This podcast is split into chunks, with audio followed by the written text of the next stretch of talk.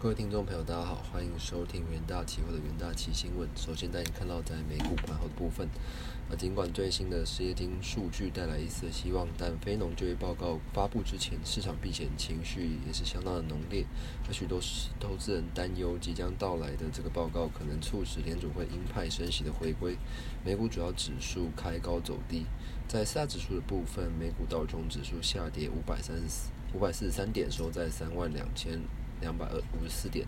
纳斯克指数下跌两百三十七点，收在一万一千三百三十八点；标普百指数下跌七十三点，收在三千九百一十八点；费城半导体指数则是下跌六十一点，收在两千九百八十点。而在这个数据方面哦，美国劳工部呃周四公布了最新。失业金数据，那上周经调整后，初领失业金人数为二十一点一万人，是高于市场的预期，也是创呃创去年十二月以来的新高。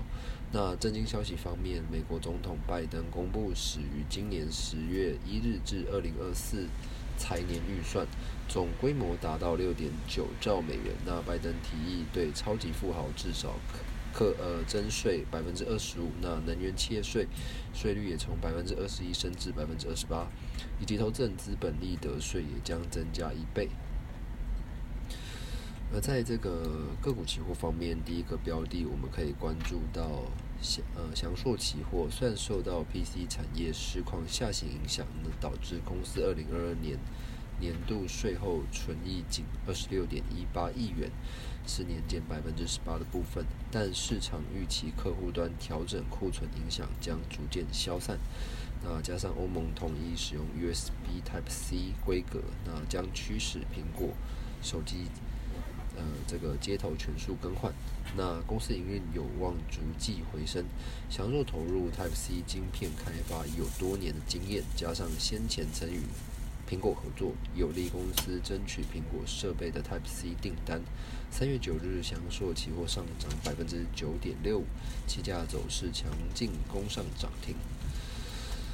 那第二个标的关注到台药期货，受惠于伺服器需求增加，加上旺季效应带动，台药二零二二年第四季营收达四十一点四三亿元，是季增百分之四点四九，年增百分之一点二七。税后存益二点九亿元，季增百分之七点二八。而市场预期在伺服器畅旺与这个智慧型手机需求回升之下，今年铜铝基板需求将持续强劲。而在五 G、AI、HPC 等成长趋势不变之下，二零二三年铜箔基板销售量预估将持续的成长。台要布局的高阶 HDI 与 RF 材料渴望受惠。而三月九日，台药期货是上涨百分之八点六二，期价是连日上涨，续创新高。那第三个标的关注到广达期货，虽然 PC 与 NB 市场仍受到客户库存调整影响，但在北美 CSP 业者积极建制资料中心下，伺服器需求渴望维持高档。此外，伺服器新平台的换机潮将带动产品组合转加，加上车用电子产品出货畅旺，是有望挹注公司营收成长动能。而在伺服器与车用电子长期发展的趋势之下，伺服器与网通供应链渴望持续的受惠，是有利公司营运的营收的表现。那三月九日，广达期货下跌百分之零点二四，旗下延时日线持续的上行。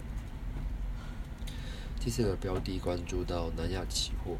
近年来这个全球消费需求转弱，那对于整体产业环境造成影响。那导致公司化工聚酯、呃塑胶加工等产品线表现疲弱，其中化工原料依据 BPA 因需求放缓以及大量新产能将开出，报价是持续下滑，恐拖累南亚的营收。石化产品受到通膨影响，需呃需求趋缓，在这个而且同业新产能大幅的开出，未来石化。产品销量与营收不稳定性恐将增加。